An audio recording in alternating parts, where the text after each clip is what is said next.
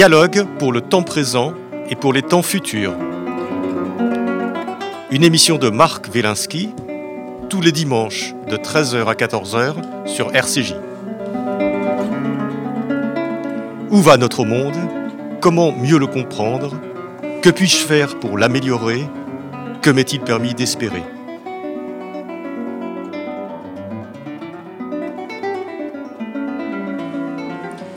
Et nous recevons aujourd'hui euh, dans Pilpoul Astrid Dulot d'Allemand. Astrid, bonjour. Bonjour. Alors Astrid, tu es euh, psychanalyste, tu es enseignante et chercheur et conférencière, et tu as développé une approche spécifique des problèmes euh, de géopolitique et des problèmes de société à partir de, ta, ta, spécialité de psychanalyste. Euh, tu travailles dans un groupe de recherche euh, pluridisciplinaire qui s'appelle l'association Anima Mundi, avec notamment Dominique Moisy, Stéphane Rosès, etc. C'est une sorte de think tank. C'est ça. voilà, autour de l'application des concepts de, de psychologie ou psychanalyse aux relations internationales C'est pas tout à fait ça, c'est-à-dire que l'idée c'était de faire un groupe pluridisciplinaire dans lequel chacun apporte du coup évidemment sa spécificité, mais dans l'objectif était d'essayer de, voir ce qui sous-tend en fait les relations internationales et qu'est-ce qui est mis en valeur, que ce soit sur le plan culturel. Moi j'apporte plutôt la dimension psychanalytique que les autres évidemment n'ont pas, mais le groupe a en, revanche un peu faibli ces derniers temps, je dois dire, et donc on est, on est moins ensemble, on se voit moins souvent, mais en tout cas voilà, ça continue d'exister et moi j'ai continué mes recherches à partir de là D'accord. Alors, euh, on, va parler aujourd'hui d'un livre que tu as publié il y a quelques semaines qui s'appelle Quand l'irrationnel souffle sur le monde. Quand l'irrationnel souffle sur le monde aux, éditions HD. Hein. Et euh, dans, ce, dans ce livre, tu, tu parles de l'impact de, de l'inconscient des peuples sur les, les relations internationales. Donc, les peuples euh, ont un inconscient, euh, comme nous. Oui, absolument. Enfin, comme les individus, je Oui, c'est ça. Moi, en fait, pour toute ma démarche, c'était de faire un lien entre individu et collectif. Dans tout ce que j'ai écrit au fur et à mesure du temps, à partir de, cette, de ce groupe de recherche hein, qu'on avait créé avec Dominique Moisy, Stéphane Rosès et Philippe Diribarne, c'était vraiment comment appréhender la situation. On voyait bien qu'il y avait des choses qui échappaient aux analyses. Et donc, notre idée, c'était vraiment d'essayer de trouver un autre angle d'approche et moi, petit à petit, j'ai rajouté de plus en plus des outils psychanalytiques pour comprendre ce qui se passait, et notamment prendre les peuples, comme je le fais dans mon cabinet avec un individu, dans son ensemble. Pas, on n'est pas que dans des unités marchandes, parce que souvent on voit les peuples comme des unités marchandes. Euh, moi, j'essaye de voir quel est leur mode de fonctionnement, quelle est sa spécificité, quelle est sa carte du monde, ce que nous on appelle sa carte du monde, c'est-à-dire ce qui le caractérise. Euh, et on a tous en fait une spécificité, une façon de fonctionner. Et l'inconscient, ce sont les ressorts qu'on a encore en nous, qui viennent aussi de nos mémoires, hein, mais pas seulement, qui font qu'à un certain moment, les peuples vont réagir. Et, et c'est totalement inconscient parce qu'on on le porte, c'est inconscient, mais on n'en est pas conscient, comme par hasard évidemment, comme pour un individu. Donc ce sont des ressorts qui sous-tendent les choses, mais dont on n'a pas conscience. Oui, tu, tu, tu, te, tu, tu reçois les peuples dans, dans, dans, ton cabinet, un petit peu comme tu recevrais euh, des, des, patients, et euh, voilà, tu les analyses, tu vois qu'est-ce qui les fait agir, quel est leur inconscient, quelles sont les histoires qu'ils portent et auxquelles, d'une certaine façon, leur comportement obéit. C'est ça. En fait, j'essaye de, de voir comment est-ce que, si on reprend la grille d'analyse psychanalytique, hein, notamment celle de Freud, mais je rajoute aussi celle de Jung, c'est-à-dire l'analyse du moi, donc l'identité, le ça, le côté pulsionnel, et le surmoi, le côté un peu... Euh, on va revenir en détail dans tout ça. Oui. Euh, on va revenir en détail dans tout ça. Euh, mais moi, la, question que je voulais te poser en introduction aussi, c'était, tu parles des peuples.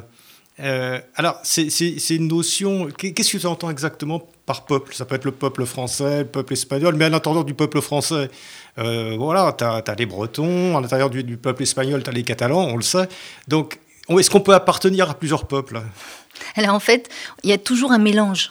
Évidemment, dans les peuples, on ne peut pas considérer qu'un peuple n'est que le résultat d'une seule race. Il y a des mouvements, il y a des mélanges, ça c'est normal. Mais en revanche, il y a quand même des tendances qu'on peut remarquer, et notamment quand on est extérieur au peuple un Français n'est pas un Allemand, il n'y a rien à faire là-dessus. Et quand on voit un Français à l'étranger, on, peut tout de suite le caractériser et, le remarquer. Donc on a chacun quand même une façon de fonctionner et d'être qui nous relie et qui fait que même si on est breton, même si on est euh, d'un, ben, voilà, on est immigré et qu'on arrive en France, il y a des, il y a des traits quand même caractéristiques qu'on retrouve. Alors tu écris euh, Astrid dans, dans, ce livre donc euh, quand l'irrationnel souffle sur le monde, de même que tout individu porte en lui une part de non-dit, tout peuple porte en lui une mémoire des émotions, des passions. C'est ça.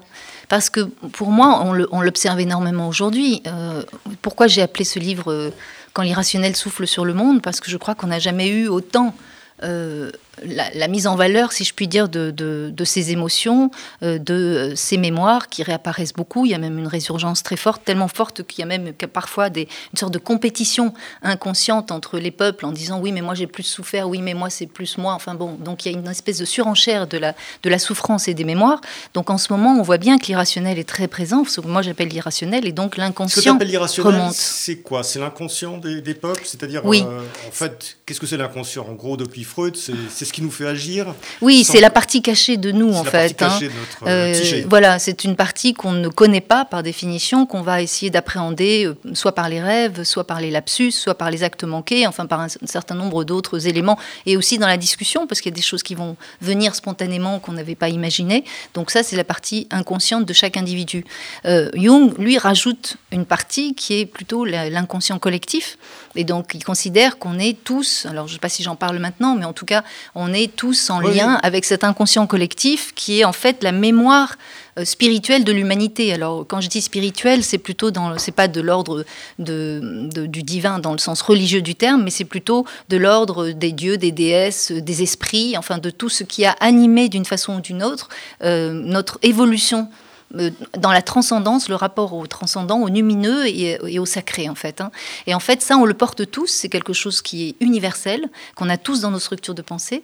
Et en parallèle, on a aussi quand même un, enfin, un inconscient qui est propre à un pays, on a un inconscient qui est propre à une famille déjà, mais aussi à un pays. Et donc, de, mouvement en mouvement, si je puis dire, dès qu'on élargit un peu les choses, eh bien, on en arrive à quelque chose de plus universel, mais dans lequel il y a aussi un aspect plus spécifique qui est lié à l'environnement dans lequel on vit.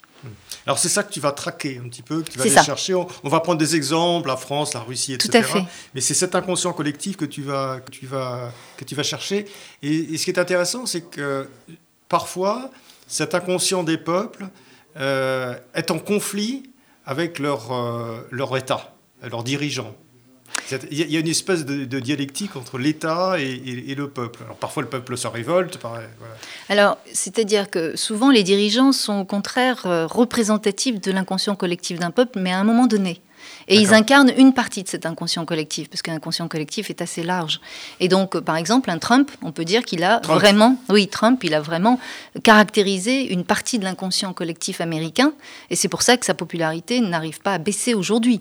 Euh, de la même façon, un, ben, Obama, lui, eh ben, il incarnait une autre partie de l'inconscient collectif américain. Et donc, euh, c'est ça qui est intéressant, c'est que les gens qui sont élus ne le sont pas par hasard. Mais en revanche, il y a une dialectique permanente entre ces dirigeants et le peuple, parce qu'évidemment, après, les, choses changent, les mouvements se font, et euh, bon, euh, le peuple, par définition, est aussi touché par cet inconscient, évolue, qui évolue aussi en fonction du temps, et qui donc fait que ben, il change aussi dans sa façon d'élire les, dirigeants qu'il se propose d'avoir. Mmh.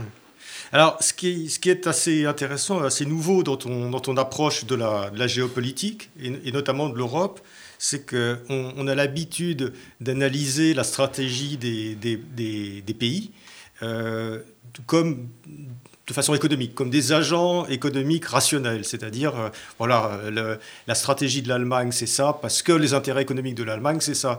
Euh, donc, euh, la Belgique, etc., la Hongrie, la Russie, chacun joue sa partition. un peu consciemment comme ça, ou plus ou moins consciemment, mais en tout cas en fonction de ses, intérêts économiques.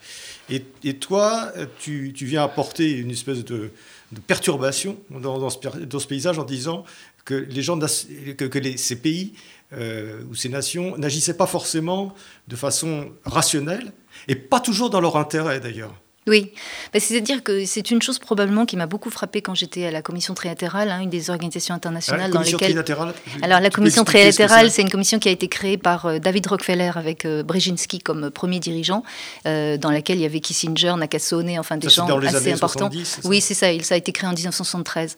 Et en fait, enfin, c'était un cercle de réflexion sur trois zones géographiques Europe, États-Unis, Japon. Et l'idée, c'était vraiment de développer les relations tant économiques que politiques entre ces trois zones. Et donc, il y avait systématiquement trois experts qui étaient demandés dans chacune des zones, donc un, qui devaient réfléchir ensemble à euh, qu'est-ce qui pouvait se passer dans le monde euh, dans les années à venir, les difficultés qui risquaient d'advenir, et à ce moment-là, de réfléchir ensemble à d'abord l'analyse de la situation et proposer des recommandations. Et en fait, ce qui me frappait dans, dans, ce cénacle, c'est que systématiquement, on voyait que les, les, les sujets en fait qui étaient abordés étaient toujours des sujets qui, en fait, traitaient souvent du passé. C'est-à-dire qu'on avait l'impression qu'on parlait du présent, et en fait, le passé des peuples réapparaissait dans les discussions. Et arriver à mettre ensemble, et sur le même mode, les trois experts, c'était toujours assez compliqué. C'était intéressant d'ailleurs comme travail, et ça fonctionnait. Mais en tout cas, il y avait quelque chose qui échappait là.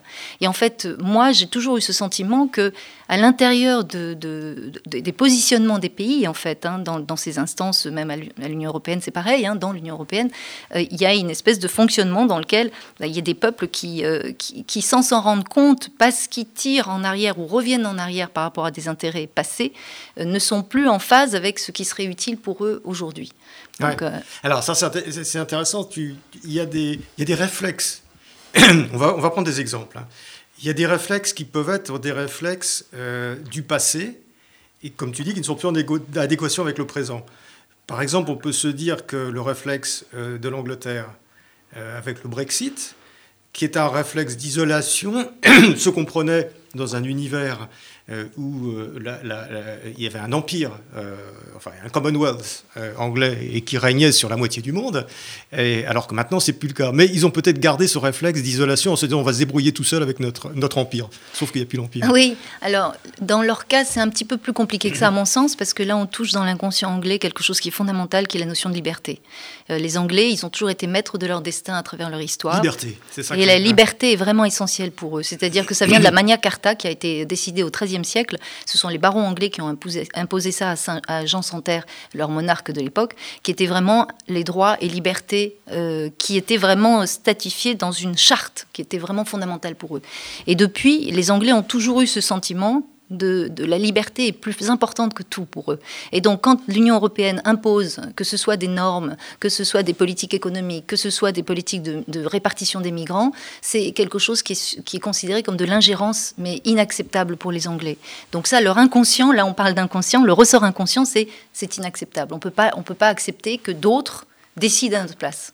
Mmh. C'est tout simple. Oui, tu, dis que le, au fondement de l'inconscient pour, pour, les Anglais au Royaume-Uni, c'est la liberté.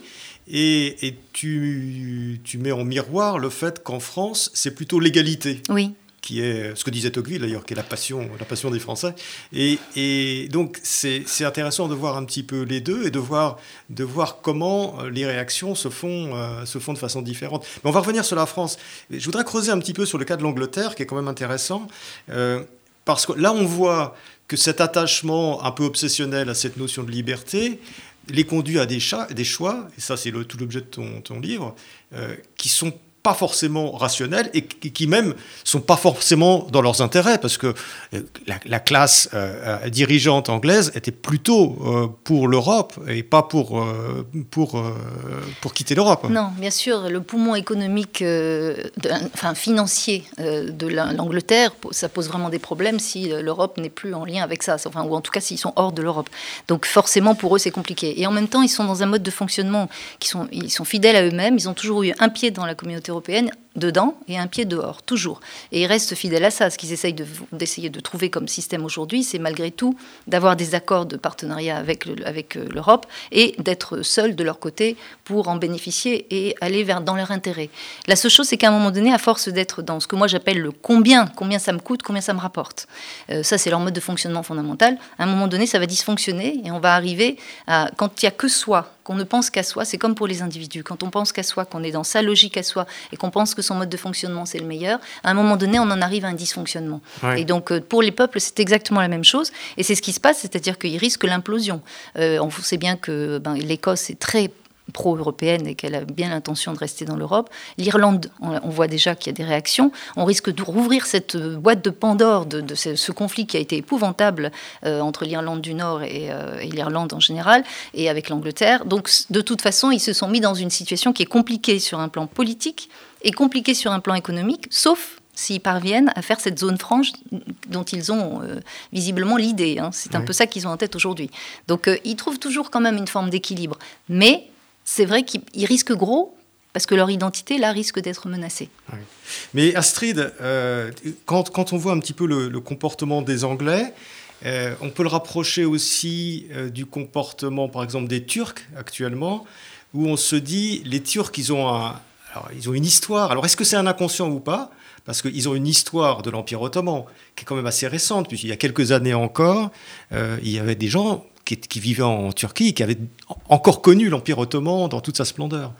Euh, donc, est-ce que quelque part, euh, oui, il n'y a pas une espèce de, retard à l'allumage entre la façon dont un peuple se perçoit et puis, euh, un siècle plus tard, le monde qui a complètement changé et tous les dysfonctionnements qu'il peut y avoir entre sa, représentation de soi-même et la réalité du monde. C'est bien ça le sujet, c'est-à-dire que l'inconscient du peuple reste sur des choses qui sont liées notamment à ses mémoires et donc à son histoire, hein, son passé. Et donc, il, continue à fonctionner avec ce passé envahissant et qui, et qui du coup devient un refuge quand on a peur. Oui. C'est ça le sujet. C'est qu'en fait, dès que les peuples ont peur, ils ont besoin de sécurité.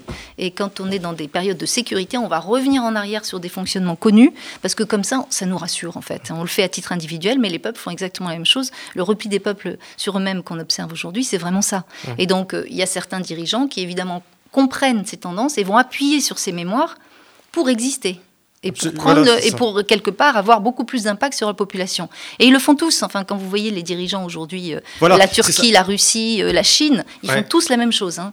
Ils appuient sur des aspects. Ce que tu dis, c'est que en fait, les, populistes, tu as une analyse assez approfondie de, de la de, la victoire des populistes un petit peu partout. Et eux, ils ont, alors plus ou moins consciemment, capté cet inconscient qui est parfois assez ancien des peuples, et ils flattent finalement le peuple en allant le caresser dans le sens du poil, en disant vous êtes en Russie, la Grande Russie, euh, l'Empire ottoman, etc. Ou le califat, même d'une certaine façon, euh, même s'il y a un siècle. Donc on va chercher dans l'inconscient des moments euh, où, où le peuple pouvait être fier de lui, et, alors là, il y a une notion très très intéressante, c'est que on parle de fierté des peuples, mm. et tu parles du moi des peuples. Mm. D'ailleurs, tu vas nous expliquer un peu parce que euh, donc on, sait depuis Freud, tu vas nous faire un petit cours. Euh, on sait depuis Freud qu'on est animé par euh, par plusieurs instances, mm. donc le moi, le surmoi, le ça. Mm-hmm. Et tu, tu, ajoutes le, le, soi, qui est une notion jungienne. Mais je voudrais bien que tu, tu m'expliques que tu nous expliques euh, ces différentes instances et comment elles, sont, elles peuvent être en conflit les, uns par, les, unes par rapport aux autres. Mais ça, c'est un peu le travail du psychanalyste ou du psychothérapeute. Hein. Quand on a quelqu'un qui vient pour la première fois dans son cabinet, on fait très attention à l'équilibre entre ces trois instances freudiennes, donc euh, sur moi, moi et ça, à savoir, euh, donc le sur moi, c'est un peu toutes les limites, les contraintes qu'on a reçues de sa famille, de son éducation, de, l'environnement dans lequel on vit. Hein. Ça, c'est le sur moi. Ça, c'est le sur moi. Ça permet de mettre des règles de fonctionnement pour qu'on puisse simplement vivre en société. Hein sinon ce ne serait pas possible. Donc euh, le surmoi, il est très important. S'il n'est pas là, bah, il n'y a pas de limite, donc c'est impossible. Et s'il est trop présent, en revanche, et s'il est trop puissant, il écrase le moi. Parce que le moi, c'est l'instance qui fait vraiment le lien entre les deux. Le, le ça qui est pulsionnel et le surmoi qui, lui, essaye de donner des, voilà, des limites. Et donc, euh, lui, donc le moi, c'est le sentiment euh, c'est le jeu, c'est l'identité. C'est l'identité. C'est mon identité. Le surmoi, c'est ce qui pèse sur moi. C'est ça, exactement. Et alors, dans le surmoi, il y a des aspects nourriciers, hein, parce que je prends soin de toi, bien sûr. Et en même temps, il y a des limites. Tu peux pas faire n'importe quoi et n'importe comment. Ça, c'est clair. Et donc, si le surmoi est trop important, il écrase le moi qui, à ce moment-là, se met à se dévaloriser et à perdre un peu de confiance en lui. Et, c'est toute cette espèce d'équilibre entre ces trois instances. Si les pulsions, on les écoute pas du tout et qu'on met vraiment un, couvercle dessus trop fort, euh, elles peuvent pas s'exprimer du tout ça dysfonctionne aussi. Donc c'est l'équilibre entre les trois instances qui est très important. Et pour les peuples, c'est exactement le même sujet, parce que moi, ce que je considère, alors après c'est mes analyses à moi, hein, que c'est que le surmoi des peuples, c'est vraiment les structures étatiques, hein, tout ce qui concerne le pouvoir exécutif et législatif, les deux. Euh, pour moi, le, moi, bah, donc c'est l'identité des peuples, hein, ce qui fait leur spécificité, leurs caractéristiques. Et puis le, le ça, c'est vraiment le côté pulsionnel. Alors ça peut être l'énergie que dégage le peuple, mais cette énergie, elle peut, elle peut pousser les gens dans la rue, parfois pour des raisons positives, parfois pour des raisons négatives. Et en général, le ça, dans les peuples, il va réagir sur des notions qui sont fondamentales. Donc, par exemple, ben, l'Angleterre, c'est sur la liberté. Nous, c'est sur l'égalité. Euh, les, les, Allemands, ce sera sur l'ordre, le maintien de l'ordre. Ça, c'est très important pour eux. Et ainsi de suite. Ce qu'on remarque, en tout cas, c'est qu'il y a des espèces de ressorts qui font que, ah, là, les gens sont dans la rue. Et ça, c'est intéressant, en dehors des, questions économiques, hein, bien sûr. Donc, c'est ça, que j'essaye de, mettre en valeur. Je rajoute à ça deux, deux éléments d'analyse. L'ombre, donc ça, c'est effectivement euh, une analyse plutôt jungienne. Euh, chez Jung, l'ombre est un élément très important dans ses analyses parce que c'est la partie de nous qui est un peu cachée. C'est la partie cachée. Qu'on met un peu sous le tapis, hein, qu'on n'a pas forcément toujours envie de voir parce qu'elle ne nous met pas forcément en valeur. C'est les aspects plutôt sombres ou négatifs de notre personnalité. Mais il y a aussi, il peut y avoir des talents, il peut y avoir aussi des talents. Et elle réapparaît parfois dans le subconscient ou enfin bah, elles peuvent revenir à la surface effectivement. Donc ça c'est l'ombre et c'est un élément important bah, de notre constitution. Et puis le soi, alors le soi, c'est l'instance qui nous pousse à l'intérieur de nous euh, à toujours grandir vers, ce vers une unité intérieure.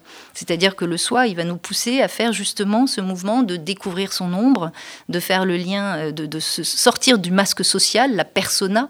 Euh, on a tous tendance à vivre à travers des fonctions, des, des rôles. bon, ben voilà, un des éléments dans ce chemin vers l'unité intérieure, c'est de sortir de la persona, c'est de sortir aussi ou d'équilibrer l'anima animus en nous, c'est-à-dire les éléments féminins de notre personnalité et, et masculins, parce qu'on a les deux en nous. Et donc, euh, quelque part, c'est ce chemin qui permet la rencontre ensuite avec qui on est vraiment, et donc de se débarrasser de choses qui ne sont pas nous, en fait, hein, pour aller vraiment vers son être profond. Mmh. Donc, euh, Alors, si, on, applique euh, cette, ces, ces, différentes instances au cas de la France, par exemple, donc moi, sur moi, ça et soi, tu, tu, dis qu'il il y a une sorte de faiblesse actuellement, c'était peut-être pas le cas il y, a, il y a 100 ans ou 200 ans, il y a une faiblesse du moi oui. une espèce de ou de fragilité du moi. Oui, en fait, je pense que dans l'identité française, il y a des choses qui sont très marquées, très marquantes et qui bougent pas. Et c'est normal, c'est ce qui fait vraiment notre, caractéristique. Donc ça, ça bougera pas et c'est pas ça qui est fragile. Hein. Euh, en revanche, il y a des éléments qui sont de l'ordre de la cohésion euh, dans l'identité. Il y a une partie qui est fixe, il y a une partie qui évolue toujours en fonction de l'expérience des individus, heureusement. Et donc c'est cette partie-là qui me semble fragile à l'heure actuelle. Euh, on voit bien que pour moi, en tant que psy, hein, je l'envisage même comme une forme de morcellement, de fragmentation en tout cas euh, sociale. On voit bien qu'on explose quelque part, il y a plein de sous-groupes dans tous les sens, euh, beaucoup de gens qui essayent de, montrer qu'ils existent, mais il y, a moins de cohésion. Donc l'identité, le moi, il est un petit peu fragile parce qu'il manque de cohésion pour moi. Voilà. Euh, contrairement à, l'Allemagne qui a quand même une cohésion encore assez forte, même s'il y a encore des mouvements un peu d'extrême droite et autres, elle garde quand même une force. La France, elle, elle est dans une situation où je la trouve très fragmenté. Oui, mais est-ce que les, questions identitaires, justement, sont pas des, des symptômes de cette fragilité du moi? Si, bien sûr, parce que du coup, chacun va chercher, au lieu de se référer à une identité commune, on va chercher une autre identité qui nous paraît plus euh, fiable. En fait, c'est comme si on avait, on, pas, on avait moins de fierté dans notre pays aujourd'hui, et que du coup, notre identité en tant que Français n'était pas suffisamment forte, et que du coup, les gens avaient tendance à aller chercher d'autres identités qui les caractérisaient davantage. et c'est ça. que j'appelle la fragmentation. c'est la fragilité du moi qui, euh, qui crée un certain nombre de, de dysfonctionnements, de peurs, etc. C'est ça. Donc on revient en arrière sur... Euh, voilà, moi j'ai été très frappée, j'ai été dans une classe un jour et euh, euh, c'était un lycée technologique et il n'y avait pas un élève qui considérait qu'il était français. Et ça c'est quand même assez frappant. Enfin, donc bon, moi ça m'a vraiment fait réfléchir. Donc c'est la mais pourquoi? Et ils m'ont dit ça, ils m'ont dit mais nous on n'est pas fiers d'être français, on n'a pas envie d'être français. Et donc, en fait, ils se retrouvent entre deux chaises, parce qu'évidemment, ils ne sont pas non plus de leur pays d'origine la plupart du temps. Et bon, enfin, voilà, ils sont entre deux Quand on met ça à côté euh, des Américains, par exemple, euh, là, on voit qu'il y a un, vrai, un vrai vrai dysfonctionnement, parce que le moi des Américains est quand même très très fort. Le moi des Américains est très fort, et en même temps, en ce moment, il y a une sacrée fragmentation. Euh, alors là, pour le coup, mais simplement en deux parties.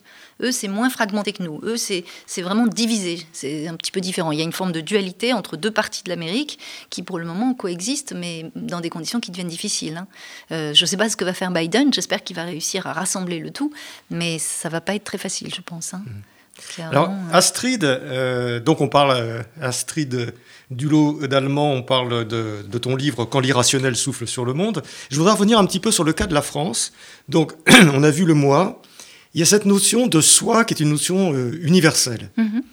Et, tu as l'air de dire qu'en France, euh, il y a un soi, ou un accès au soi qui est très fort, ou qui a été très fort à certaines époques, ce qui, euh, ce qui explique d'une certaine façon l'aspiration de la France ou des Français vers l'universel les droits de l'homme, la révolution, le fait, et, à l'abstraction d'une certaine façon du contrat social et d'un certain nombre de choses comme ça. Tout à fait. Est-ce que ça, c'est, est-ce que tu peux nous en dire un petit peu plus là-dessus? Parce que on a l'impression effectivement qu'il y a une sorte de déséquilibre entre le moi et le soi en France mm. qui est qui est un peu particulière. Oui, on n'a pas parlé du surmoi. Enfin, je n'ai pas parlé du surmoi qui en France est un peu particulier. Déjà, je vais juste réintroduire parce que notre surmoi est est un peu euh, tout puissant, ce que nous on appelle tout puissant. C'est-à-dire que le, surmoi français, euh, l'État est protecteur, est devenu tellement protecteur avec le temps. bon, ça s'est créé après la deuxième guerre mondiale, comme dans beaucoup d'autres États. Mais chez nous, il a pris tellement de puissance, il a voulu couvrir tellement d'éléments. C'est-à-dire que tu assimiles le surmoi un peu avec euh, l'État-providence. C'est ça. Enfin, une structure étatique en général. Et au bout d'un moment, à force d'être tout puissant, on, tombe dans l'impuissance. Ce sont toujours les deux parties de la même médaille. Hein. Donc c'est à titre individuel comme à titre collectif, c'est pareil. Explique-nous ça. À force d'être tout puissant. On tombe dans l'impuissance. C'est-à-dire que si on est tout puissant, c'est qu'on est au-dessus de qui on est et on pense qu'on peut tout régir. Donc ça, c'est une forme de toute puissance. Comme c'est une illusion. On peut, ben, bien sûr, on ne peut pas faire ça, c'est impossible. Et un État encore moins, il ne peut pas protéger les gens contre tout. Et c'est pourtant ce qu'on essaye de faire. Euh, la, notion de risque aujourd'hui, c'est vraiment quelque chose qui est euh, invraisemblable. Enfin, c'est vraiment une notion qui est devenue cruciale, alors que euh, la, la précaution, le principe de précaution, c'est vraiment quelque chose qui a pris une ampleur énorme. Alors qu'en fait, il y a des risques, quoi qu'il arrive dans la vie. La vie est mouvement, donc il y a des risques, forcément. Et c'est parce qu'il y a des risques qu'il y a de l'aventure et qu'il y a des découvertes et qu'il y a des choses merveilleuses qui peuvent arriver. Donc, à force de trop, trop grandir, un État, en fait, devient tout puissant parce qu'en fait, il touche trop d'aspects de la vie des gens. Et du, coup, il peut pas être puissant parce que il, c'est quelque part, c'est comme euh, quand trop, euh, trop embrasse mal étreint. C'est la même chose. On peut pas être partout et faire bien les choses partout. Donc à un moment donné, on tombe dans la dans l'impuissance inévitablement. Et, et ce principe-là est très, enfin, dangereux parce que du coup, on perd même la notion euh, de droit régalien, les choses fondamentales de l'État risquent de s'effriter. Donc on n'est plus dans sa puissance. La puissance de l'État, c'est son droit régalien quand même, c'est toutes les fonctions régaliennes. Donc si celles-là, il les assume plus, euh, ça devient plus compliqué. Et c'est un petit peu ce qu'on vit en France. Alors je reviens sur le soif, je voulais juste faire une petite parenthèse parce que ça me paraissait important. Le soif des Français, en fait, pour moi, euh, je le vois depuis, à partir du siècle des Lumières, en fait. Hein. c'est vraiment quelque chose qui nous a toujours animés avec les encyclopédistes, euh, Descartes, euh, enfin tout, tout, ce mouvement en fait intellectuel qui a toujours été dans la pensée abstraite. Hein. Euh, moi, je me rappelle, enfin j'en parle souvent parce que ça m'amusait. On avait reçu deux Anglais de, très brillants hein, de Chatham House, qui était le, directeur de Chatham House. Reçu dans, ton dans mon, dans mon groupe Anima Mundi, quand on avait fait notre notre partenariat avec le Collège des Bernardins, on avait reçu ces deux personnalités importantes du monde anglais. Et à un moment donné, donc, ils nous expliquaient l'Angleterre selon eux, enfin la spécificité, etc. Puis à un moment donné, il y, a un, Français qui a posé une question très subtile et très abstraite. Et les Anglais se sont regardés, ils ont pouffé de rire, et ils ont dit, mais ça, c'est quelque chose que, à laquelle nous, on ne peut pas, répondre. On ne comprend pas ça. On est vraiment sur, sur des planètes différentes. Nous, on est dans l'abstraction, on est dans la recherche intellectuelle. Euh, on est très intellectuel en France. On est connu pour ça dans le monde. Hein. Donc, euh, on aime ça. On aime la pensée. On aime réfléchir. On aime discuter. Regardez, là, dans les cafés, les discussions. Enfin, les cafés en ce moment. Oui, bien. Normalement, c'est, y a, la discussion est toujours là. Donc, c'est quelque chose d'important pour les Français. Et, c'est ce qui doit manquer d'ailleurs. Ça, doit manquer beaucoup. Mais oui. De café. Mais oui, bien sûr, parce que ça crée du lien aussi. Hein. Une partie de la la, dépression collective. Et donc, en fait, la notion d'universalisme, elle est venue dans, dans cette vision-là, où on a voulu promouvoir quelque chose de plus grand, de plus beau pour l'ensemble du monde, jamais que nous. Euh, les droits de l'homme, effectivement, euh, la Révolution française, c'était un peu cette idée au départ, même si après, euh, il y a eu des petits. Avec la terreur, ça ne s'est pas passé forcément comme ça. Mais il y a des idées clés qui sont belles, qui sont pour l'ensemble du monde et qui sont donc universalistes. Et cet universalisme, on le retrouve encore dans beaucoup de choses. par exemple, les Français, ils considèrent que l'Europe, c'est la France en grand. Donc tant que... C'est la France en grand. La France en grand. C'est-à-dire qu'on a eu on a eu quand même un, que, que tous les Européens doivent en fait penser comme nous. En tout cas, fonctionner comme nous. Et d'ailleurs, le surmoi, euh, enfin, de l'Union européenne a été calqué sur le surmoi français. Ouais, c'est pas par un hasard hein, que ça dysfonctionne du coup aussi aujourd'hui là-dessus. Hein. Mais enfin, en tout cas, voilà, l'universalisme nous pousse à aller au-delà de nos frontières. D'ailleurs, aujourd'hui, le Mali, on sait bien. Moi, j'avais parlé avec euh, un des, chefs d'état-major de l'armée euh, française qui me disait c'est incompréhensible pour moi parce que on a de moins en moins de moyens mais on est toujours sur autant de, de enfin, de théâtres d'intervention dans le monde. Il y a quelque chose qui est complètement paradoxal dans cette façon de fonctionner. Et pour moi, c'est l'universalisme. C'est-à-dire, on va au Mali parce qu'il faut défendre absolument, n'est-ce pas, les, gens contre le terrorisme. Mais on se pose après la question de savoir est-ce qu'on a, on a assez d'argent pour y aider. Ça, c'est autre chose. Alors, c'est vraiment très éclairant. Euh, si on reprend le cas de la France, c'est on, on, a l'impression que en fait, la, bonne santé d'un peuple, si je peux appeler les choses comme ça, ou, sa sérénité vient d'un certain équilibre entre le moi, le ça, le surmoi, le soi. Alors, disons les choses, c'est un peu, c'est un peu caricatural. caricatural Et alors, donc, on voit, parce que tu nous dis, euh, en France, un moi euh, fragilisé, mm. disloqué, un surmoi toujours très fort, mm. avec euh, voilà, l'État, etc. Un ça qui est la notion d'égalité. Oui. Euh, c'est-à-dire quelque chose qui nous pousse en permanence, euh, qui est l'égalité, l'égalité, l'égalité, etc., euh, de façon inconsciente. Et un soi, un accès à l'universel, qui, reste, qui reste très puissant, même si nous n'en avons pas les moyens. Donc tout ça repose sur un moi extrêmement fragile, et ça explique quand même beaucoup qu'il puisse y avoir des explosions de violence, et le côté irréformable de la France, d'une certaine façon. Alors, en fait, il y a en plus les mémoires qui se rajoutent là-dedans. C'est-à-dire que dans, ce qui concerne les réformes, par exemple, nous, on avait reçu Marcel Gaucher dans le cadre de notre groupe aussi, donc euh, euh, au Collège des Bernardins. Donc le philosophe euh, Marcel Gaucher. Voilà, Marcel Gaucher, et historien. Et en fait, on avait parlé... Enfin, moi, ma question, c'était, est-ce qu'aujourd'hui, la France bute sur des mémoires qui font qu'on n'arrive pas à faire de réformes hein?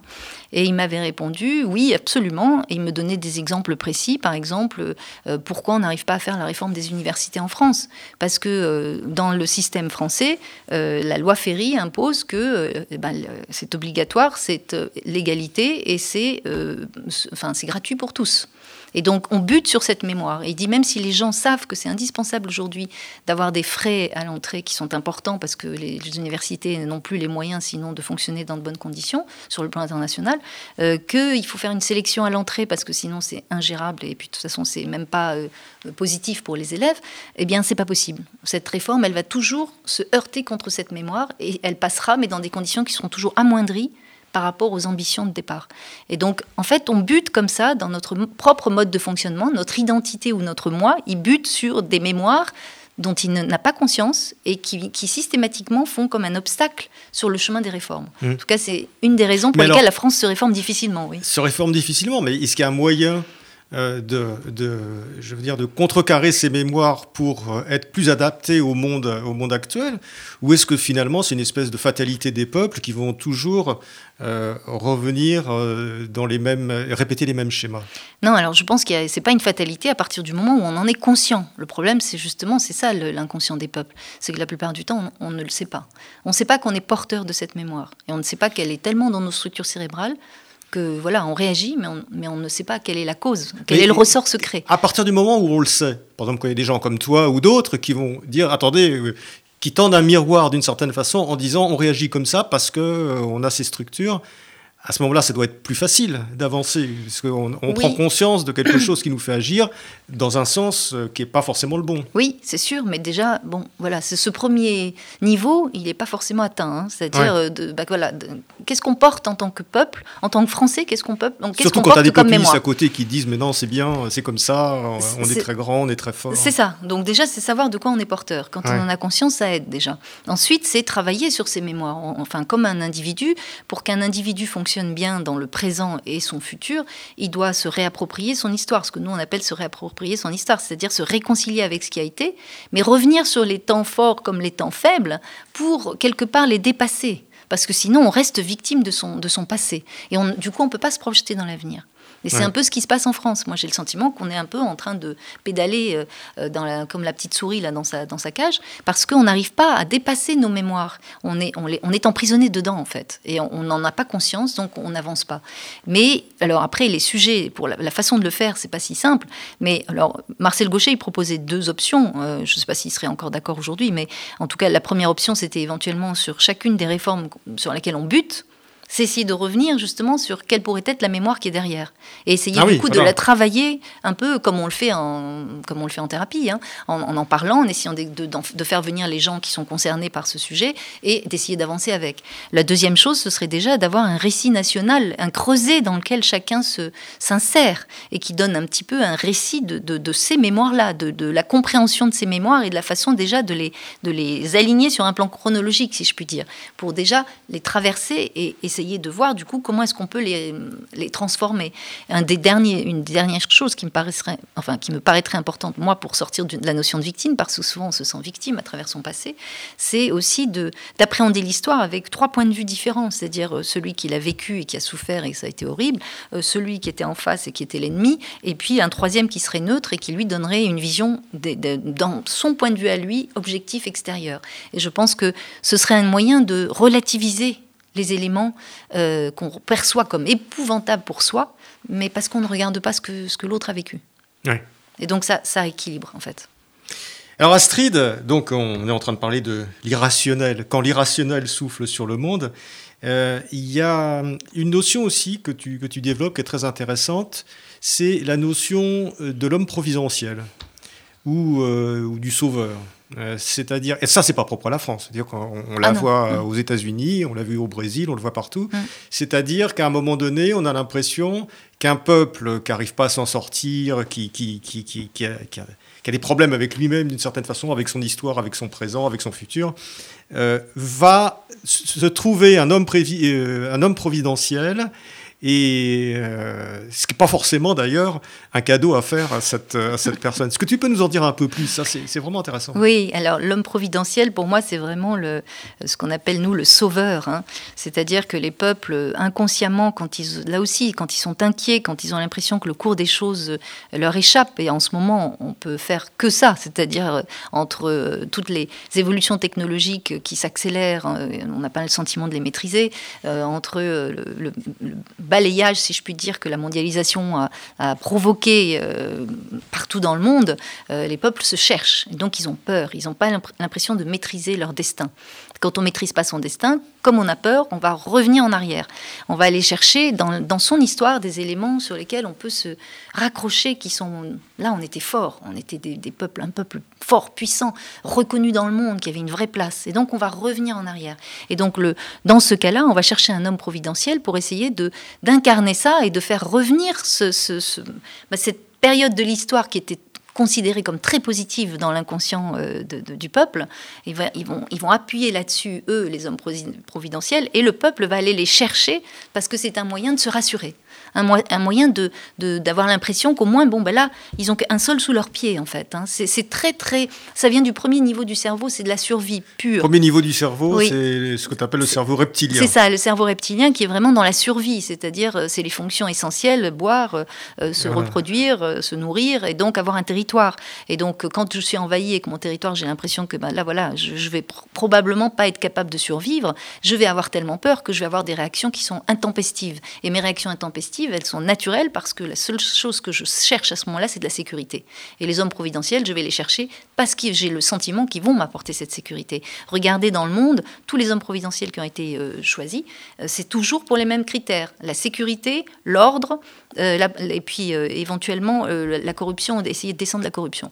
c'est ces trois critères qu'on retrouve en Chine, on le retrouve en Turquie, on l'a retrouvé en Russie, on l'a retrouvé, bon, en Russie c'est un peu spécial, mais bon, et on l'a retrouvé aussi chez Bolsonaro. Donc en fait, c'est quelque chose de classique. Et c'est toujours le même processus, c'est-à-dire on va chercher un sauveur, on va chercher quelqu'un qui, qui va résoudre tous nos problèmes. Mais sauf qu'il résout rien du tout parce qu'il peut pas résoudre tous les voilà, problèmes. Voilà, c'est ça. Alors, euh, c'est-à-dire qu'on va chercher le sauveur, mais donc on s'auto-entretient dans l'illusion que on est, on est grand, on est fort, etc. On se flatte soi-même, on est dans le... Donc, on va chercher quelqu'un qui dit mais oui, on est grand, on va refaire la grande Turquie, euh, vous allez voir, on va conquérir l'Est, etc. Euh, et, on va et, et, à partir de ça, il y a l'épreuve de la réalité. Il y a l'épreuve de fait la... que le monde a changé et que, et que... Alors qu'est-ce qui se passe à ce moment-là? Il y a un raidissement du sauveur. Hein, oui, c'est-à-dire que du coup, euh, ben, on le voit bien, hein, en Turquie particulièrement, hein, euh, il raidit terriblement ses positions, il, euh, il raffermit son pouvoir d'une manière de plus en plus autoritaire, et en fait, le peuple va finir par faire ben, en fait, une mauvaise expérience à travers ça, parce que sa liberté va être diminuée, et va être diminuée de manière assez drastique dans certains pays.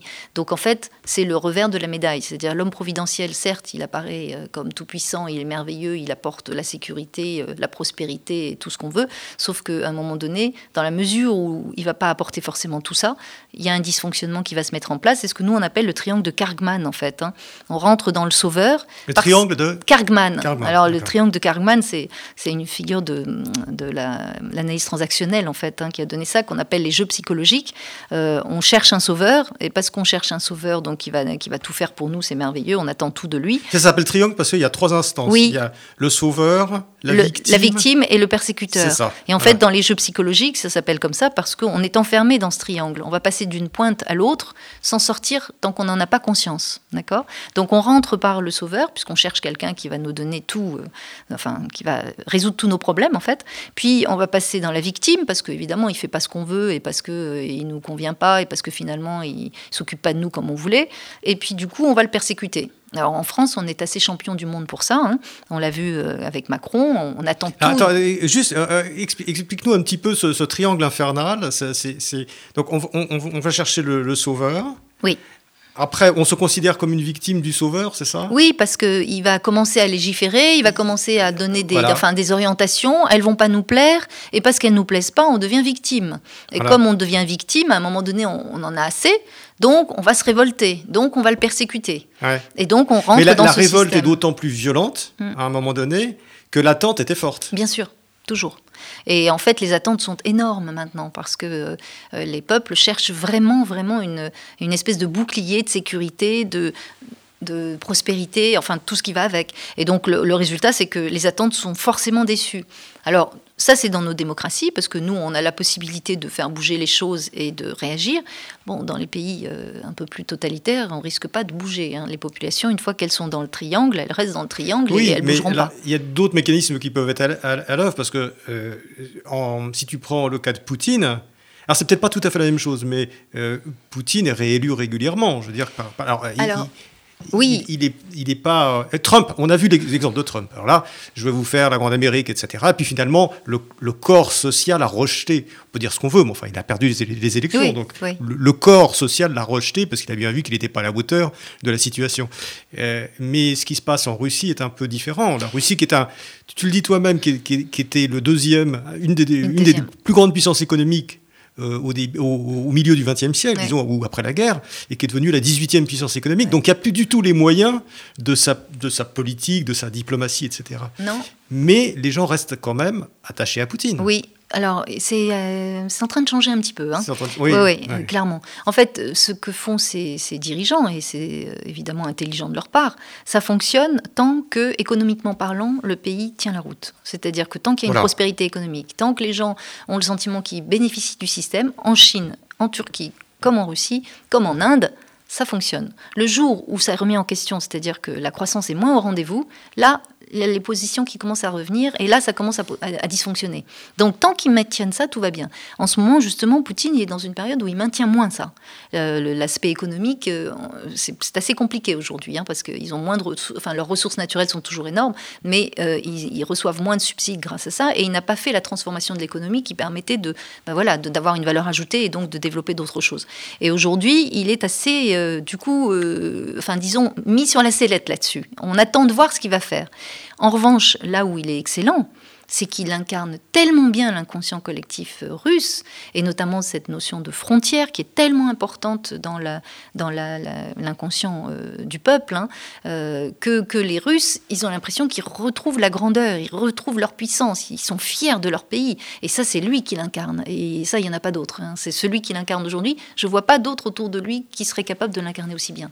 Et les Russes, ils sont très attachés parce qu'ils ont perdu, quelque part, ils, ils, se sont sentis humiliés en étant rétrogradés au 14e ou 12e, je crois, euh, rang euh, international, euh, ils se sont sentis complètement rétrogradés. Donc là, aujourd'hui, enfin, ils ont un peu plus de fierté. Ils retrouvent un peu le, sentiment de puissance, même si dans la politique de Poutine, et c'est intelligent de sa part, il sait qu'il n'a pas les moyens de la grandeur d'autrefois. Ça, c'est clair. Il n'a pas les moyens militaires, il n'a pas les moyens économiques. Bon. Mais qu'est-ce qu'il fait? C'est qu'il, du coup, il intervient plutôt comme, comme comment dire, ben, dans, dans des fonctions qui vont être de la déstabilisation, ça va être de la désinformation information, ça va être, il va, il va empêcher le coche de bien fonctionner, si je puis dire. C'est la mouche du coche, mais il le fait très bien. Donc, euh, en fait, c'est un pouvoir de nuisance. Il a développé un, pouvoir de nuisance au lieu d'une puissance. Ça. Mais ça fonctionne. Et, tu, as parlé tout à l'heure d'humiliation. Euh, ce, qui est, ce, qui est, extrêmement intéressant, ça revient aussi dans ton livre, donc euh, Quand l'irrationnel souffle sur le monde, aux éditions HD.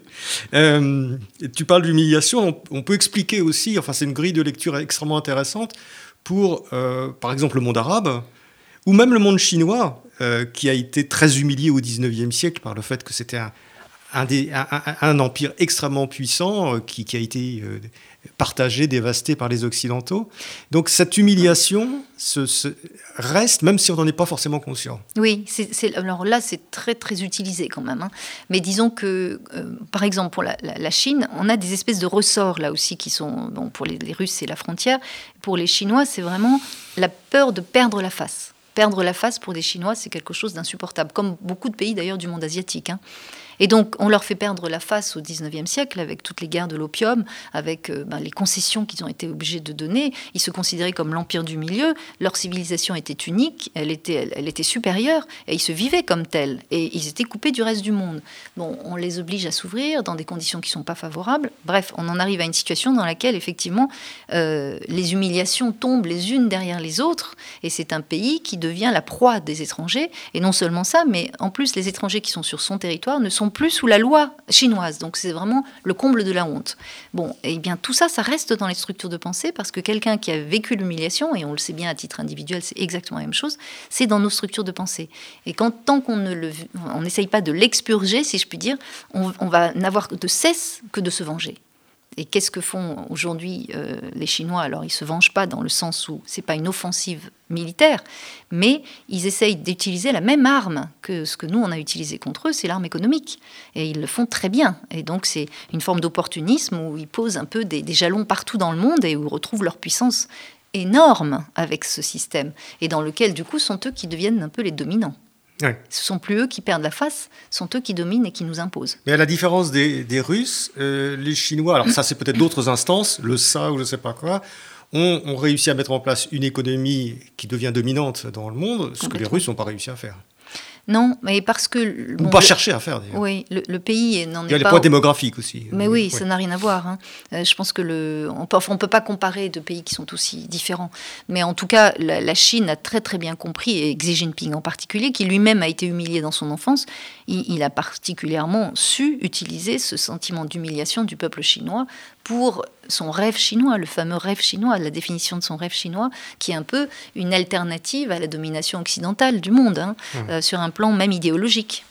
Donc, euh, Alors Astrid, euh, bon, le temps passe. J'ai une dernière question à te poser. Je voudrais avoir ta vision de, des institutions européennes qui sont une espèce de voilà, méta-institution euh, qui essaye de couvrir plusieurs peuples. Parce qu'on dit beaucoup de choses en ce moment. Il y a ceux qui disent euh, l'institution n'a jamais été aussi faible. Puis d'autres disent avec euh, tout ce qui s'est passé, le Covid, l'emprunt, il y a une certaine. une certaine et puis les réactions vis-à-vis du Brexit qui ont été quand même assez, assez vives et une réaction assez unitaire. D'autres disent non, l'Europe est en train de reprendre du, poil de la bête. Quelle, est ton, ton, analyse, je dirais, psychanalytique de, l'Europe par rapport au, peuple qu'elle cherche à fédérer. C'est-à-dire, je pense que l'Europe, qui était une très très belle idée, qui est, enfin moi je suis très très européenne, donc euh, moi je suis complètement en faveur de, de, quelque chose qui soit un ensemble qui fonctionne mieux. Mais aujourd'hui, j'ai le sentiment qu'elle a complètement oublié ses peuples, hein, parce qu'elle s'est un peu, justement, elle s'est un peu comportée comme un surmoi très dominant, euh, dans lequel, ben, à force d'être tout puissant, euh, finit par être impuissant. On en est exactement sur le même plan que pour la France. Hein.